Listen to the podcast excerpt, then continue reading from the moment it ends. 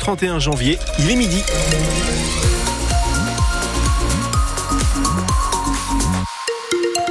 Conditions de circulation, attention sur l'autoroute A16, secteur de Saint-Folquin, dans le sens Dunkerque vers Calais, entre Bourbourg et Hofkerk.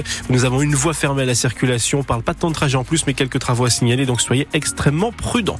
La météo, Louise Adélaïde Boinard. Du soleil aujourd'hui pour tout le nord et tout le Pas-de-Calais. Très peu de nuages normalement. Et au niveau des températures, on a 8 degrés en moyenne. Les camionneurs du Nord soutiennent le mouvement des agriculteurs, mais ils s'impatientent. Ouais, car avec le blocage des différentes routes comme la 1, la 16, la 4 ou encore la 6. Impossible pour eux de faire leur travail correctement, ce qui commence à se ressentir dans leur trésorerie. Olivier Arrigo, le secrétaire général de la Fédération nationale des transports routiers dans le Nord, était notre invité ce matin sur France Bleu Nord. Il nous raconte comment les chauffeurs sont affectés par les barrages et opérations escargots. Pour les exploitations, c'est des véhicules qui ne partent pas, des camions qui partent pas, des camions qui peuvent être bloqués ici ou là, ou des camions qui effectivement font de la gymnastique pour essayer de trouver des, des itinéraires alternatifs avec des surconsommations de carburant sur le réseau secondaire, avec des heures supplémentaires pour les conducteurs, beaucoup de fatigue et d'énervement. Effectivement, l'exaspération euh, monte euh, monte dans nos exploitations, nos entreprises, et puis il y a des pertes sèches d'exploitation qui sont liées à, ce travail qui ne peut pas être fait. Ça pourrait se chiffrer à combien pour les entreprises de la région? Alors c'est très variable en fonction des destinations, euh, la clientèle, etc. Mais aujourd'hui, on est sur une entreprise moyenne, on commence à commence à frôler les 25 000 euros et la situation de jour en jour évidemment ne s'améliore pas. Donc on, on, est dans des situations qui inquiètent effectivement pour les trésoreries à, à 15 jours à la mi-février. Donc, euh, donc vraiment dans l'immédiat. Et le blocage des routes autour de Paris notamment continue. Les agriculteurs du Nord ont pris la relève sur le barrage de l'A1 ce matin. Ils y sont allés en voiture. Les agriculteurs du Pas-de-Calais partiront eux cette nuit en tracteur, ce qui va de nouveau perturber le trafic dans la région.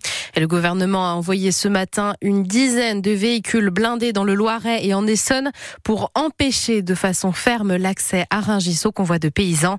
18 agriculteurs ont été interpellés pour entrave à la circulation. L'Europe écoute les agriculteurs. Euh, Bruxelles pardon, propose à l'instant des mesures de sauvegarde pour limiter les importations d'Ukraine pour certains produits comme les volailles, les œufs et le sucre par exemple. Une mesure demandée par les agriculteurs français. L'Union européenne propose également une dérogation partielle pour les obligations de jachère cette année. Et autre demande des agriculteurs, afficher plus clairement les provenances des produits dans les supermarchés. L'Union européenne, une fois de plus, a entendu cet appel et a trouvé un accord cette nuit concernant les pots de miel. Il rend obligatoire les étiquettes détaillant les pays où ils ont été récoltés et leur composition exacte. La hausse des prix ralentit. Les derniers chiffres de l'inflation communiqués ce matin par l'INSEE le confirment. Les prix sur un an ont augmenté ce mois-ci de 3,1% contre 3,7% le mois dernier. Dans 1h30, les acteurs des centres sociaux se rassemblent à Lille. Ils se mobilisent pour demander des financements supplémentaires aux caisses locales et nationales des allocations familiales, aux conseils départementaux et aux mairies, car la moitié des 200 centres du Nord et du Pas-de-Calais va finir l'année en déficit. Une situation financière fragile, entachée par l'inflation. Pourtant, les centres sociaux ont un vrai rôle social dans les communes. Ce sont des lieux pour tous, des bébés aux aînés avec des activités de crèche, des ateliers lecture, théâtre, sport, cuisine, couture ou encore informatique. Et ils font partie des lieux qui promeuvent une véritable mixité sociale. Stéphane Barbero s'est rendu à celui de Marc en Barœul dans la métropole lilloise. Ils sont une dizaine à l'atelier cuisine. On suit la recette donnée par l'animatrice Lucie avec plus ou moins de réussite. Voilà, vous coupez en deux et après moi je vais aller voir Jean-Claude. Ah, oh, c'est le papier qui s'est coupé. Jean-Claude, qui est handicapé, peut compter sur l'aide des autres participants venus de tous les milieux sociaux, selon Lucie, conseillère en économie sociale et familiale. On peut aller du cadre supérieur aux personnes bénéficiaires du RSA. Et c'est vraiment ça qui est chouette en fait. C'est pas moi je suis mieux que toi. Et l'entraide dans les ateliers aussi. Le tout dans la bonne humeur. Zoré a découvert le centre social il y a quelques mois seulement. Ici, je fais sport, cours anglais. Imaginez-vous à 68 ans. Mais c'est très, très intéressant. Il y a des sorties ici. Dans chaque groupe, il y a des équipes magnifiques. On se sent chez nous, à la maison, dans la famille. C'est très, très bien. Un lien social précieux, mais très fragile. Plus de la moitié des centres sociaux en France seront en déficit cette année, selon Lydie Licourt de la Fédération des centres sociaux du Nord-Pas-de-Calais. Les centres sociaux sont à peu près à une augmentation de 10% de leur charge en 2023 et ils n'ont pas des subventions publiques qui vont avec. La Fédération des centres sociaux demande donc un fonds d'urgence pour éviter toute fermeture de structure d'ici la fin de l'année. La manifestation du jour part à 13h30 donc de la porte de Paris à Lille pour se terminer place de la République. Dernier jour pour le dépôt des offres de reprise de Valdune, le dernier fabricant français de roues et d'essieux pour train. Deux sites sont à reprendre dans le Nord-Pas-de-Calais, celui de Lefrancouc et de Tritte-Saint-Léger, ce qui représente 350 salariés au total. Le seul repreneur annoncé, Europlasma, doit présenter son offre ce soir à 18h au tribunal de commerce de Lille.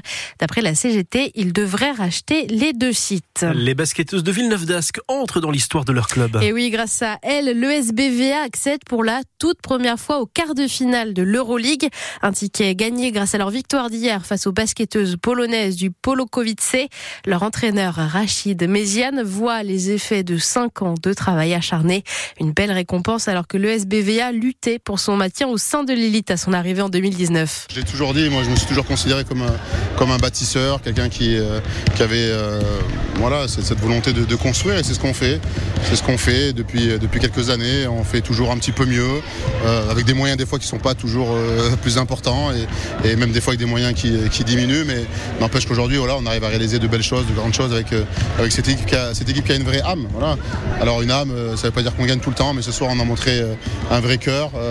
tout le monde a vraiment participé de façon positive à, cette victoire. Toutes les lignes de statistiques sont positives ce soir. Je pense qu'il y avait une équipe qui était déterminée.